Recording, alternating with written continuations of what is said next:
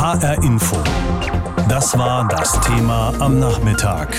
Wenn Appelle nicht reichen. Bund-Länder-Beschlüsse gegen Corona.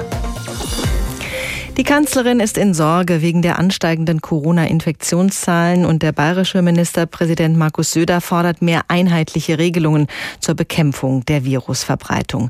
Nun haben sich heute Bund und Länder zusammengeschaltet per Videokonferenz und haben darüber beraten, was man einheitlich regeln kann und sollte. Bei der anschließenden Pressekonferenz war eines der Schlagwortpaare Vorsicht statt Leichtsinn. Ich habe unseren Berlin-Korrespondenten Georg Schwarte gefragt, was heißt das denn konkret?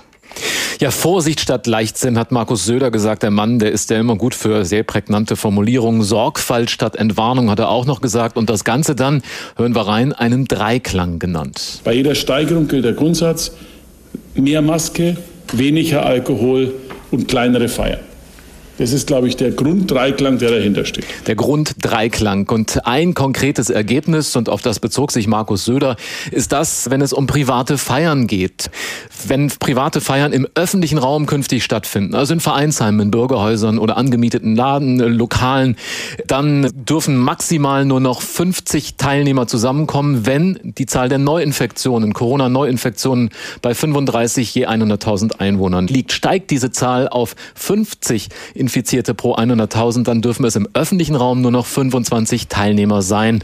Für private Feiern zu Hause im Wohnzimmer gibt's nur dringende Empfehlungen, nämlich 25 beim ersten Fall und maximal 10 im zweiten Fall. Mhm. Aber wenn Söder sagt, mehr Maske, weniger Alkohol, äh, heißt das, äh, man muss da demnächst auch mit Beschränkungen rechnen oder dann eben auch mit der Maskenpflicht im öffentlichen Raum? Nein, da hat Markus Söder wie meistens äh, zuallererst wohl an Bayern gedacht. Er hat schon gesagt, es wird bei Maskenverweigerung, Quarantäneverweigerung, bei Falschangaben regional höhere Strafen geben. In Bayern auf jeden Fall. Also in Bayern gibt es ja auch schon bei öffentlichen Plätzen Maskenpflichten. Die sind jetzt nicht vereinbart. Angela Merkel, die Kanzlerin, hat nochmal gesagt, die Zahlen insgesamt beunruhigend, aber man bleibe bei der, und so heißt es jetzt, Hotspot-Strategie.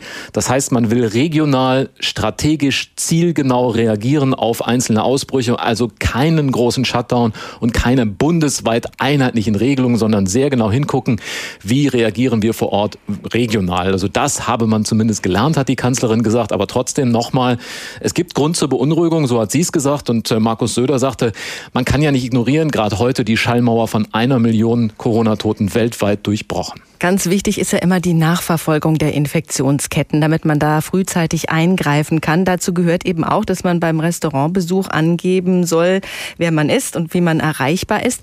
Wenn man da falsche Angaben macht, was wird das in Zukunft bedeuten? Ja, da hagelt's äh, Bußgelder. Und zwar nicht für diejenigen, die sich da falsch eintragen. Sowas kommt offenbar immer wieder vor, wie die Gesundheitsämter jetzt berichten. Da tragen sich Leute mit Donald Duck oder Mickey Mouse ein. Sondern die Bußgelder werden dann fällig für die Betreiber der Restaurants oder der Bars. Im konkreten Fall heißt das mindestens 50 Euro. Eben gerade hieß es aber schon aus Schleswig-Holstein. Dort soll die Zahl bis auf 1000 Euro hochgehen. Und das hat offenbar schon auch einen guten Grund. Der erste Bürgermeister von Hamburg, Tschentscher heißt der Mann, der saß eben gerade auch neben der Kanzlerin, der sagte, man habe gerade in Hamburg erst einen Fall, einen Corona-Ausbruch in einer Bar gehabt. Da habe man 600 Kontakte nachverfolgen müssen und dann festgestellt, 300 der Adressen, die gab es schlicht nicht. Also die Leute müssen Strafe zahlen, die das nicht richtig kontrollieren, was da angegeben wird. Das wird ja schwierig. Wie soll das denn vonstatten gehen? Das ist dann ganz genau so, dass die Gesundheitsämter ja kommen, wenn es einen Corona-Ausbruch gab. Jemand sagt, ich war gestern Abend oder vorgestern in der Bar. Dann wird geguckt, schauen wir uns die Listen an, wer war da in der Bar. Dann müssen die Barbetreiber oder ähm, die, auch die Gaststättenbesitzer diese Listen vorlegen. Und dann sieht das Gesundheitsamt ja sehr schnell, das ist eine fiktive Adresse, wie gesagt, Donald Duck, das fällt sehr schnell auf. Andere vielleicht ein bisschen komplizierter. Aber wenn dann in Summe sozusagen viele, viele Adressen falsch sind, dann wird der Barbesitzer oder der Restaurantbesitzer in die Pflicht genommen. Dann muss muss es künftig auch mal heißen, in der Bar oder im Restaurant, na, das klingt jetzt nicht plausibel, darf ich mal einmal den Ausweis sehen oder den Führerschein oder ein sonstiges Dokument, das Ihre Identität tatsächlich nachweist. Die Corona-Infektionszahlen steigen weiter an und deshalb haben heute eben Bund und Länder, wie wir gehört haben, über diese Regelungen verhandelt, die ergriffen werden sollen, um die Pandemie zu bekämpfen. Der Bonner Virologe Hendrik Streeck meldet sich ja immer wieder gerne zu Wort und er plädiert für pragmatische Lösungen, um trotz steigender Corona-Infektionszahlen das öffentliche Leben nicht wieder einzuschränken.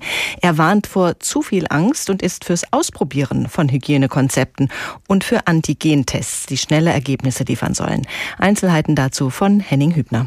Gegen zu viel Angst vor Corona und Lockdown-Reflexe setzt der Virologe Hendrik Streeck aufs Ausprobieren. Der Macher der Heinsberg-Studie testet zurzeit an seinem Institut für Virologie am Uniklinikum Bonn Antigentests verschiedener Hersteller auf ihre Zuverlässigkeit und Effizienz. Oft können sie schon nach 90 Sekunden, spätestens nach 30 Minuten zeigen, ob ein Virus im Rachen ist oder nicht. Da diese Antigentests sehr schnell durchgeführt werden können und innerhalb von Minuten Ergebnisse liefern, könnten sie dort eingesetzt werden, wo wir schnell ein Ergebnis brauchen, zum Beispiel bei Altenheimen, Krankenhäusern, Pflegeheimen, also als Zugangsschleuse oder aber sogar, wenn sie sogar im Zeitrahmen noch verkürzt werden könnten, kann man sich vorstellen, dass man zum Beispiel vor dem Einlass an einem Fußballstadion oder Theater erstmal einen Antigentest macht.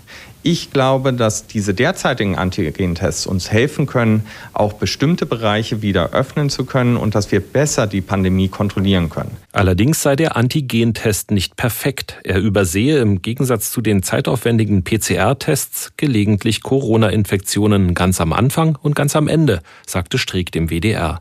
Nun müsse sein Forscherteam herausfinden, ob Personen in diesen Stadien überhaupt infektiös seien.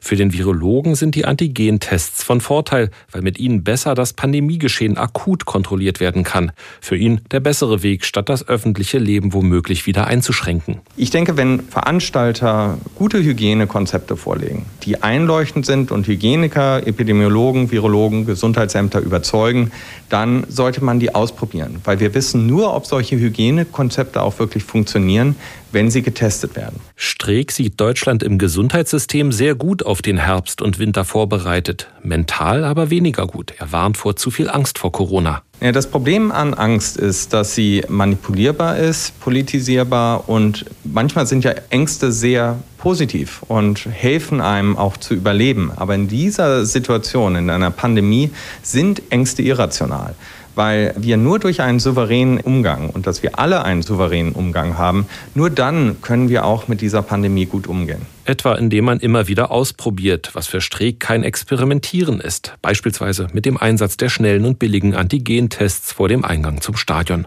So könne man nötige neue Erfahrungen sammeln und schnell wissen, ob die Konzepte funktionieren oder nicht. Das ist für Streeck zur Stunde die Herangehensweise an die Pandemie. Die Kanzlerin und 16 Regierungschefinnen und Chefs aus den Ländern waren heute zusammengeschaltet, um zu beschließen, wie es denn mit den Corona-Maßnahmen weitergehen soll. Die Infektionsraten steigen. Immer wieder kommt es zu größeren Ausbrüchen, wie unlängst bei einer Großhochzeit in Hamm. Sollen also die Regeln wieder strenger werden? Darüber herrschte nicht sofort Einigkeit. Herausgekommen ist jetzt ein Kompromiss, den der hessische Regierungschef Bouffier am Abend in Wiesbaden vorgestellt hat. Andreas Meyer-Feist in Wiesbaden hat sich das angehört. Andreas, welchen Kurs steuert Bouffier in diesen Zeiten, die wieder härter werden? Ja, zumindest möchte er keinen unnötigen Aktionismus, genau hinschauen, nicht zu wenig tun, aber auch nicht zu viel an der falschen Stelle, lokale Ausbrüche auch lokal steuern und nicht von Berlin aus zentral. Die Länder wollen das selbst verantworten und mit den Kommunen zusammen machen, weil sich ihrer Ansicht nach regionale Lösungen bewährt haben. Anders als zum Beispiel im Ausland, siehe Frankreich, wo ja alles zentral läuft und die Zahlen durch die Decke gehen. Alles in allem ist es eine Entwicklung, die ist immer dynamisch, aber aus meiner heutigen Sicht sind das richtige Antworten. Ein Zeichen zum Beispiel, dass sich in vielen Bereichen gar nichts ändert, zum Beispiel bei Veranstaltungen, die kann man machen bis 250 Besuchern, wenn ein Hygienekonzept vorliegt. Wie sieht es denn mit den einzelnen Maßnahmen aus? Was wollte die Kanzlerin? Wo hat sich Bouffier durchgesetzt? Und was wurde am Ende dann gemeinsam für alle beschlossen? Ein Knackpunkt waren Feiern in privaten Räumen. Da gibt's jetzt Entwarnung. Die können ohne Probleme stattfinden. Bei Feiern zu Hause wollte die Kanzlerin Verbotsregeln. Bouffier nicht. So wurde es dann auch beschlossen, ohne Verbote, nur Empfehlungen. Bei Feiern zu Hause keine Sanktion und ein Stufenplan. Wenn es mehr als 35 Infektionen gibt auf 100.000 Einwohner in einem Kreis, dann kann es die Empfehlung geben, nicht mehr als 25 Gäste einzuladen, steigt der Wert, dann sinkt die Zahl der Gäste auf 10. Aber wie gesagt, alles freiwillig. Also Schwiegermutter, Schwiegervater, zwei Geschwister, Frau und Mann und noch zwei Kinder. Dann sind Sie relativ schnell auf 10, 12 Leuten. Wollen wir jetzt verbieten, dass Sie das zu Hause machen dürfen? Mit Bußgeld und zur Notpolizei? Das halte ich nicht für angemessen. Und deswegen Entwarnung bei Privatfeiern, anders bei Dingen, wie wir sie in Hamm gesehen haben, Großhochzeit, drei Tage, 600 Leute, die dann auch nicht ihre Adressen äh, nennen wollten. Da zieht man jetzt die Konsequenzen. Also wenn in einem Landkreis die Sieben-Tages-Inzidenz von 35 überschritten ist, 35 Infektionen auf 100.000 Einwohner, dann nicht mehr als 50 Teilnehmer, auf keinen Fall mehr 600. Und wenn es noch ärger wird mit Corona, dann nur noch 25. Also da wird jetzt etwas gemacht. Wo wir beim Thema Feiern sind, viele junge Leute vor allen Dingen fragen sich, wann können wir denn endlich wieder in die Disco? Wann machen die Clubs wieder auf? Das könnte schon im November sein, aber nicht so, wie sich das viele vorstellen oder auch wünschen. Es gibt einen Lichtblick für Hessen für November. Bis dahin will man sich überlegen, ob Diskos und Clubs aufmachen dürfen, aber eben als Gaststätten. Also Essen ja, Trinken ja, Musik ja auch, tanzen nein. Aber man sagt eben hier in Wiesbaden, besser als nichts. Und wie Söder gesagt hat, wenig Alkohol wäre auch angebracht. Vielleicht kommt das bei den jungen Leuten an. Vielen Dank für die Informationen über den hessischen Weg in den Corona-Zeiten von Andreas Meyer-Feist. Am vergangenen Samstag verzeichnete das Robert-Koch-Institut so viele Neuinfektionen wie zuletzt im April. Mehr als 2500. Heute sind es knapp über 2000 neu bestätigte Corona-Fälle. Die Lage in den Krankenhäusern ist aber derzeit weiterhin recht entspannt. Anders als im Frühjahr sind Ärzte, Pflegepersonal und Krankenhäuser besser auf Covid-19-Patientinnen und Patienten vorbereitet.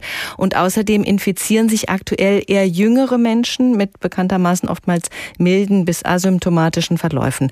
Und zudem werden auch viele Menschen getestet, die eben keine Symptome zeigen. Wirklich vergleichen lassen sich die Infektionszahlen von heute also nicht mit denen aus dem Frühjahr. Aber Klinikärzte und Epidemiologen warnen vor einer unkontrollierten Ausbreitung des Virus, die wieder zu mehr schweren Krankheitsverläufen führen kann. Wie diese Eindämmung der Pandemie in den kommenden Wochen funktionieren kann, das beraten Bund und Länder ja im Kanzleramt oder haben beraten heute. Welche Infektionsherde die Politik dabei im Blick haben sollte, das hat Julia Hummelsieb zusammengefasst. Nach den Daten des Robert Koch Instituts verzeichnen knapp 400 von den 412 Kreisen in Deutschland aktuelle Corona-Fälle. Drei Kreise liegen heute über der Grenze von 50 Neuinfektionen pro 100.000 Einwohner in den vergangenen sieben Tagen. Das RKI führt die ansteigenden Fallzahlen in seinem aktuellen Situationsbericht auf folgende Ursachen zurück. Zitat Unter anderem größeren Feiern im Familien- und Freundeskreis, in Betrieben und im Umfeld von religiösen Veranstaltungen oder auch, insbesondere bei Fällen unter jüngeren Personen, ausgehend von Reiserückkehrern. Die Menschen stecken sich laut den aktuellen Daten also hauptsächlich in ihrem nächsten privaten Umfeld an. Das verdeutlicht RKI-Präsident Lothar Wieler am Wochenende auch in einem Interview mit der Zeitung Welt. Betriebe sieht er bis auf einzelne Ausbrüche weniger als Infektionsorte an, in Geschäften gebe es offenbar kaum Ansteckungen. Kritisch sieht Wieler allerdings den Bereich der Schulen. Hier habe es inzwischen einige Ausbrüche gegeben, die nun gut analysiert werden müssten. Zum Beispiel an einer Hamburger Schule Anfang September. Dort waren knapp 30 Schüler und Lehrer positiv getestet worden, einer der größten Schulausbrüche bundesweit. Hamburgs Bildungssenator Thies Rabe zog in einer Pressekonferenz heute generell aber eine positive Bilanz seit Schulbeginn nach den Sommerferien, trotz insgesamt 335 positiv getesteter Corona-Fälle in Hamburg. Man darf schon sagen, dass zwischen 80 und 90 Prozent der Infizierten sich die Krankheit nicht in der Schule geholt haben, sodass Schule im Großen und Ganzen nach wie vor ein sicherer Ort ist. Das hessische Kultusministerium hat eine solche Bilanz der Schulzeit bis zu den Herbstferien noch nicht gezogen. Auf Nachfrage von HR Info aber heißt es, dass seit den Sommerferien von den 1800 öffentlichen Schulen in Hessen insgesamt 17 an einzelnen Tagen wegen Verdachts- oder bestätigten Infektionsfällen geschlossen waren. Knapp 6000 Schüler und Lehrkräfte sind aktuell in Quarantäne. Bundesweit geht der Deutsche Lehrerverband laut einem Medienbericht davon aus, dass derzeit etwa 50.000 Schüler und Schülerinnen samt Lehrpersonal in Quarantäne sind. Was nicht heißt, dass hinter jedem Quarantänefall auch am Ende ein Mensch mit einer SARS-Coronavirus-2-Infektion steckt, denn bei Verdachtsfällen werden oftmals ganze Klassen oder gar Schulen zunächst in Quarantäne geschickt, um mögliche Infektionsketten zu unterbrechen. Ein sinnvolles Konzept für den Schulbetrieb bei steigenden Infektionszahlen sieht Christian Drosten, Leiter der Virologie der Berliner Charité, noch nicht komplett entwickelt. Er sagte vergangene Woche im Interview mit dem ZDF, Wir müssen natürlich Handlungsmöglichkeiten finden, wie man Schulen nicht immer gleich schließen muss wegen ein paar Fällen, ohne dass man aber eine Infektion, die sich aufschaukelt, nicht früh genug merkt. Und da ist natürlich schon noch ganz schön viel Arbeit zu leisten im Organisatorischen. Ähnlich hat sich heute auch Hendrik Streeck, Direktor des Instituts für Virologie am Uniklinikum Bonn, zu Wort gemeldet. Im Interview mit der deutschen Presseagentur bemängelte er, dass Deutschland den Sommer verpasst habe, dafür zu nutzen, pragmatische Lösungen zu finden, wie man auch bei steigenden Infektionszahlen in bestimmten Bereichen dennoch weitermachen kann. HR Info. Das Thema. Wer es hört, hat mehr zu sagen.